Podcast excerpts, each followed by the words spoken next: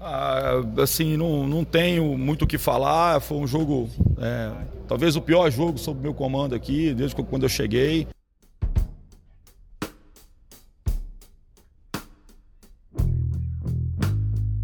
Um jogo que a gente não conseguiu produzir, a equipe toda, no geral, foi, foi muito abaixo daquilo que a gente pode, pode fazer.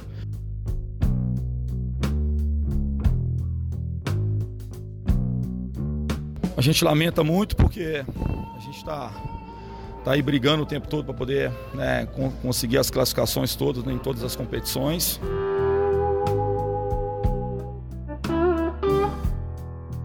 E é, assim foi merecido aí a, a, o resultado para a equipe do Sampaio, foram, foram melhores, a gente não tem nem que contestar absolutamente nada.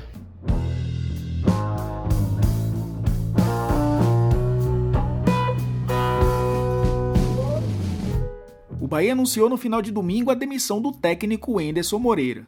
Para muitos, uma atitude que pegou todos de surpresa. Para outros, algo que era questão de tempo. Mas quais foram os motivos que levaram um trabalho tão promissor se tornar tão medíocre nas últimas semanas?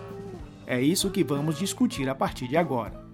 Em edição extraordinária, tome um pouco de energético e chá comigo.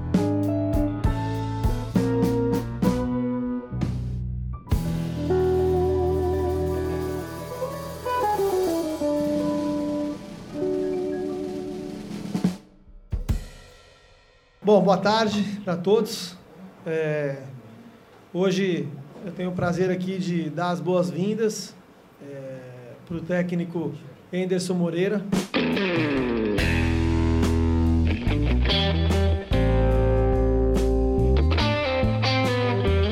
Um profissional que é, com certeza se encaixa dentro do perfil que a gente vinha buscando aqui no clube, né? É um profissional que mescla aí é, uma certa juventude, né? É, ainda, ainda na casa aí dos seus 50 anos, né? E com uma metodologia de trabalho é, é mais moderna, né? É, um treinador que vem fazendo trabalhos consistentes, que nos últimos anos fez um bom trabalho à frente do América Mineiro.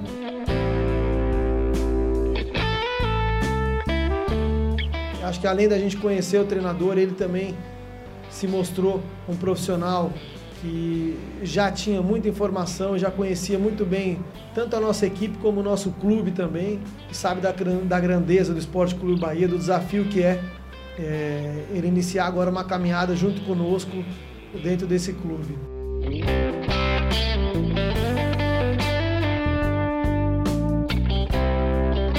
Emerson Moreira assumiu o Bahia em meio à Copa do Mundo de 2018.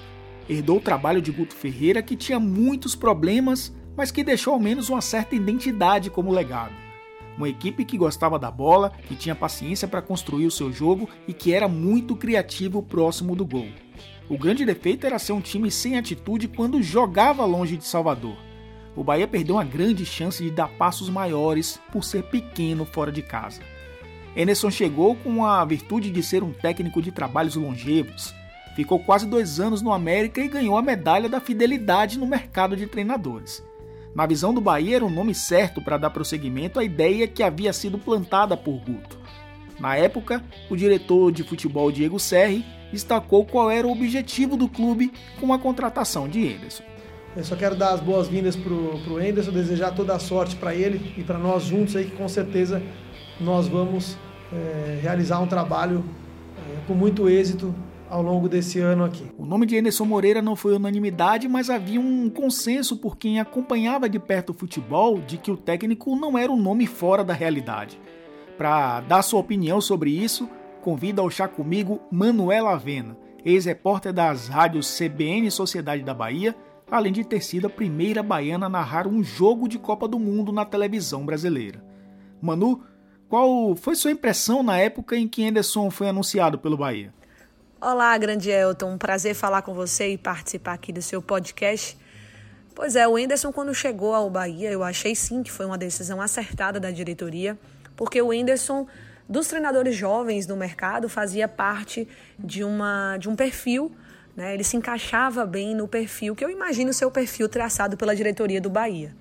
Treinador que, a meu ver, serve para o tricolor é aquele treinador jovem, de médio custo, né? e que tenha grandes ambições, que acho que o jovem se encaixa mais ou menos nisso, seja um cara que queira crescer, que queira é, um, um, elenco consistente, organizado, né, que tenha essa ideia de jogo e que queira crescer junto com a, o, o, clube. Né? O Bahia, desde a democracia até hoje, é um clube jovem nessa sua nova fase e eu imagino que esse seja o perfil buscado. Fora que os treinadores com grandes nomes hoje no mercado são muito caros e não se encaixam aí no, no planejamento financeiro do Bahia. Então, é, o Enderson, para mim, se encaixava em vários quesitos.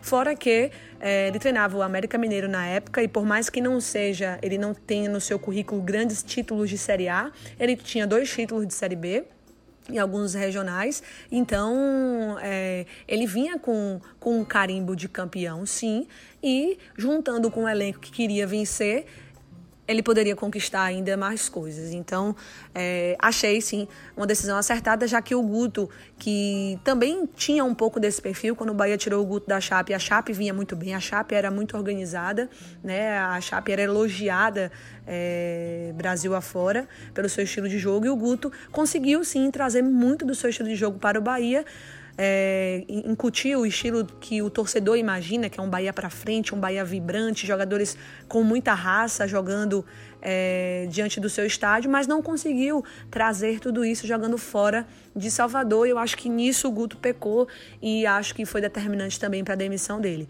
O Enderson vinha com isso mais equilibrado, então eu apostava mais no Enderson por esse motivo. Mas o começo não foi tão promissor assim.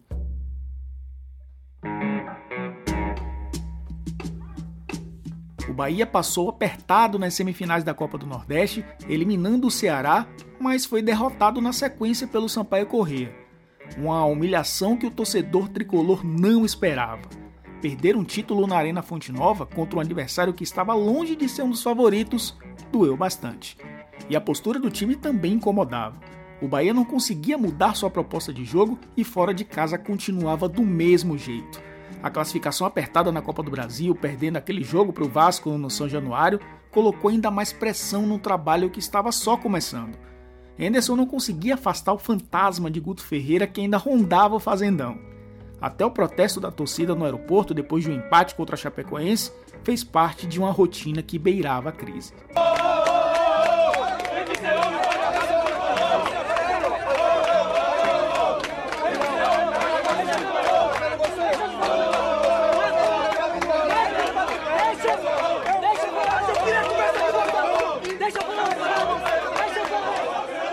Mas veio o clássico contra o Vitória, uma goleada por 4 a 1 na Arena Fonte Nova e as coisas começaram a virar para Anderson Moreira.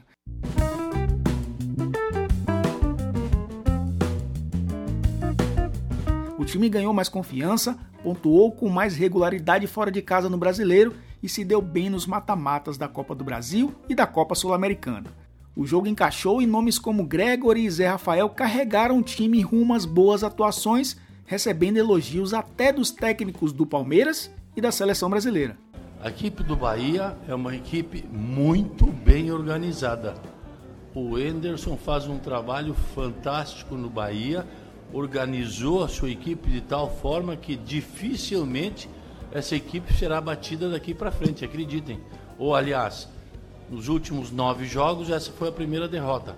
E é muito difícil jogar com, com o Bahia a qualidade que eles têm, principalmente na saída de bola do meio, do sua meia cancha para o ataque, é muito interessante o time do Bahia. Alguns jogadores de muita qualidade. Sem desprezar uma coisa, Mauro. Bahia joga bonito. E joga. Anderson terminou 2018 sem nenhum título, mas deixando a impressão de que o Bahia estava no caminho certo para a temporada seguinte. Havia um espaço muito grande para o clube crescer em 2019 e a diretoria entendeu isso foram muitas contratações que elevaram o patamar técnico da equipe e colocaram o tricolor como grande favorito no Campeonato Baiano e na Copa do Nordeste, além de fazer o time sonhar em pelo menos repetir as campanhas da Copa do Brasil e da Copa Sul-Americana do ano passado. Mas o time parece que não queria engrenar. Olha, é claro que ninguém quer isso, né? Mas a gente fez algumas, juntamente com a direção, nós, nós trilhamos um caminho, cara, assim. A gente sabia que era, era, era um número excessivo de jogos, grande. É, teve situação que a gente teve jogo na quarta e na quinta-feira. Não sei se vocês estão bem lembrados disso. Então, assim, a gente, a gente sabia que não ia, talvez, conseguir colocar a equipe principal em todos os jogos. Nós fizemos algumas opções, né? É o segundo jogo que a gente entra com o time principal mesmo, né? o time que, que mais joga. É, mas foi uma, uma decisão nossa. A gente sabia muito bem do risco, mas eu quero falar que não né, não tá nada perdido.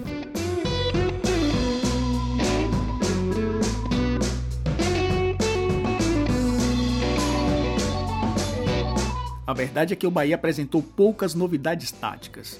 O time até começou a ensaiar algumas ideias, como a saída de bola com três jogadores na defesa, usando o lateral esquerdo Moisés praticamente como ponta, mas foi só. A impressão era a de que Anderson Moreira não sabia o que fazer com tantas opções. Talvez acostumado a trabalhar com elencos reduzidos, não conseguiu encontrar o caminho da estabilidade.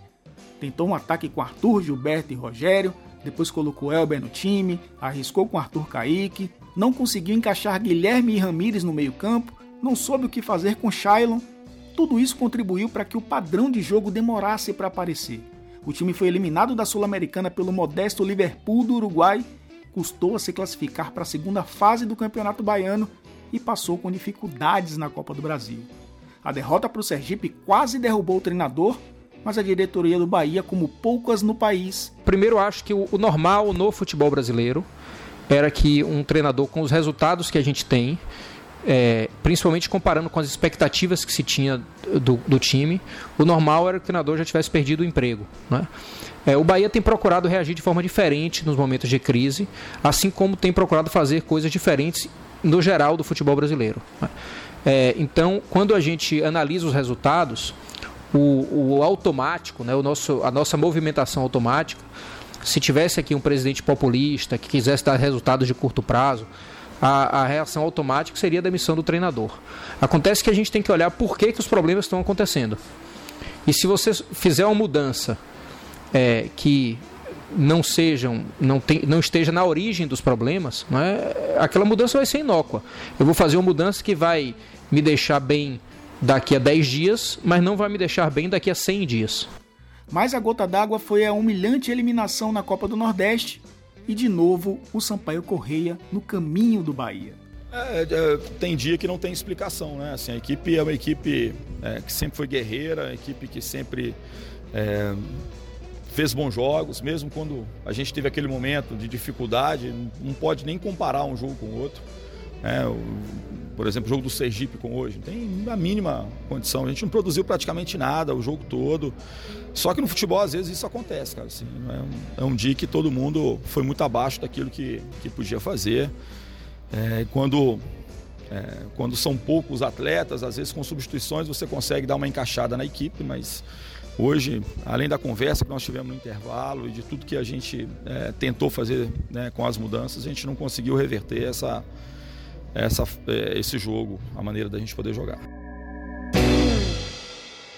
Manuela Avena, na sua visão, quais foram os maiores pecados de Anderson que acabaram culminando na sua demissão? Eu acho que o que faltou ao Enderson foi arriscar mais. Faltou um pouco mais de coragem, faltou surpreender a todos neste ano de 2019. O Enderson chegou ano passado numa reta final de Copa do Nordeste, acabou perdendo o título, foi um baque imenso para o Bahia, para as pretensões da temporada, principalmente porque o título daria uma entrada nas oitavas de final da Copa do Brasil desse ano e, consequentemente, diminuiria a quantidade de jogos nesse primeiro semestre mas diante de todo esse, esse transtorno causado pela, pela derrota ao Sampaio Corrêa, Henderson conseguiu ainda dar uma cara ao time, conseguiu é, trazer a equipe de novo para o Campeonato Brasileiro e terminou o ano muito bem. Terminou o ano dentro do que se pretendia né, o Bahia na temporada. Começamos 2019 com a expectativa muito boa com relação ao Whindersson e seus comandados. O Bahia perdeu peças sim muito importantes, mas também trouxe algumas peças de reposição e aí eu acho que faltou ao Whindersson é, entender um pouco esse novo time. Acho que ele acabou se perdendo, talvez pela falta de tempo na pré-temporada, mas não acho que isso seja desculpa, porque o calendário tá aí, tá aí para todo mundo. É, infelizmente, né, não é uma coisa legal, mas está aí. E não adianta você se apegar a esses detalhes como desculpa. O Anderson se se prendeu muito a isso e acabou se perdendo no seu próprio trabalho. Ele demorava de fazer leituras de jogo, ele demorava de alterar a equipe. A meu ver, na maioria das vezes que mexeu, mexeu errado, não conseguiu dar ao Bahia um padrão de jogo, não conseguiu fazer com que o Bahia convertesse as chances que criava em gol. E tudo isso impactou em eliminações precoces e convenhamos, a última derrota na Copa do Nordeste foi sim muito vergonhosa para o que o clube é, precisava. Então, acho que o Whindersson pecou muito nessa falta de coragem, porque a impressão que dava era que ele tinha um bom elenco, mas ele não sabia bem o que fazer.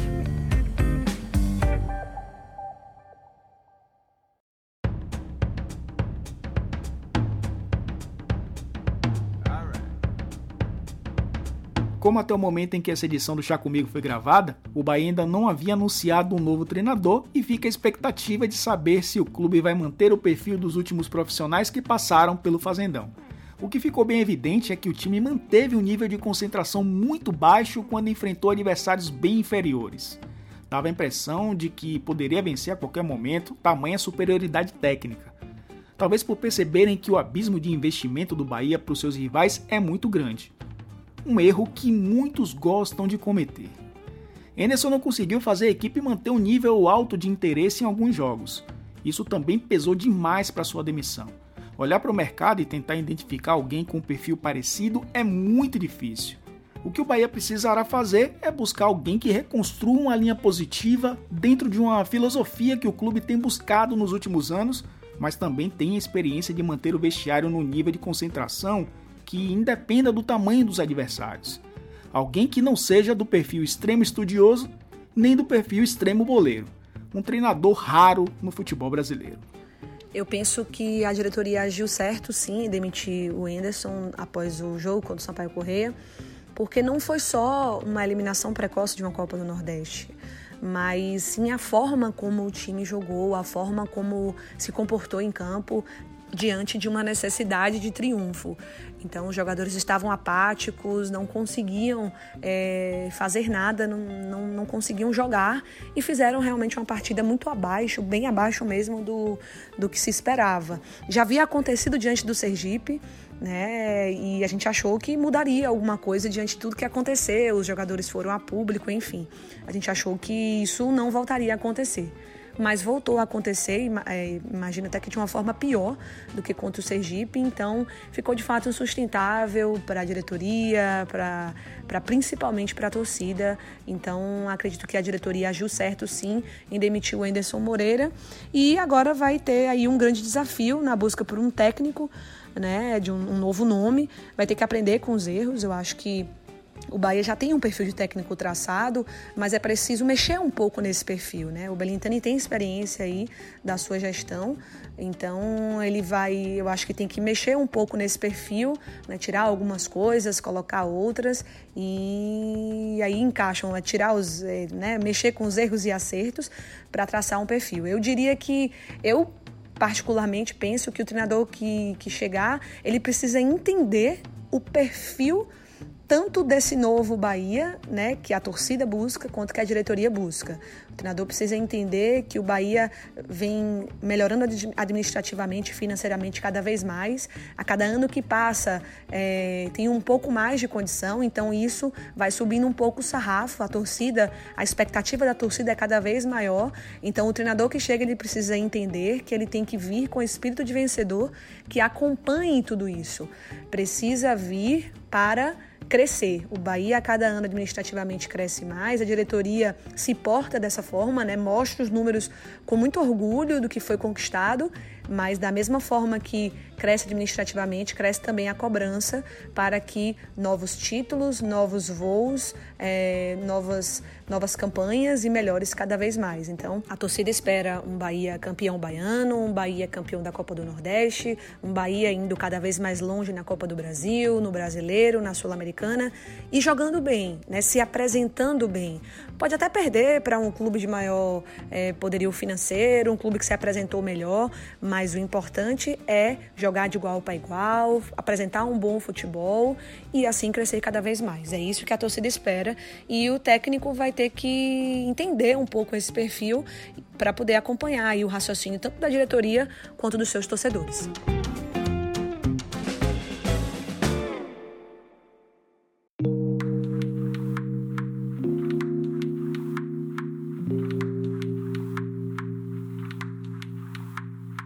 Bahia segurou ao máximo Anderson Moreira no cargo, algo de muita coragem e ousadia no Brasil. Era um risco que o clube quis correr e que não trouxe as consequências que a diretoria esperava. O tricolor viveu na Berlim do tempo inteiro. A torcida mostrava impaciência com o trabalho de Anderson, mas o clube também não quis ceder à pressão externa e cair na vala comum de mudar de treinador o tempo todo. Nesse caso, deixar de lado as convicções foi fundamental para que um novo ciclo se inicie no Fazendão. Participou dessa edição extraordinária do Chá Comigo a repórter e narradora Manuela Vena. Agradecendo a você pela companhia e pedindo para que você siga esse podcast onde quer que você esteja ouvindo. Isso é muito importante para que continuemos juntos toda semana. Nos encontramos então no próximo episódio. Tchau, tchau!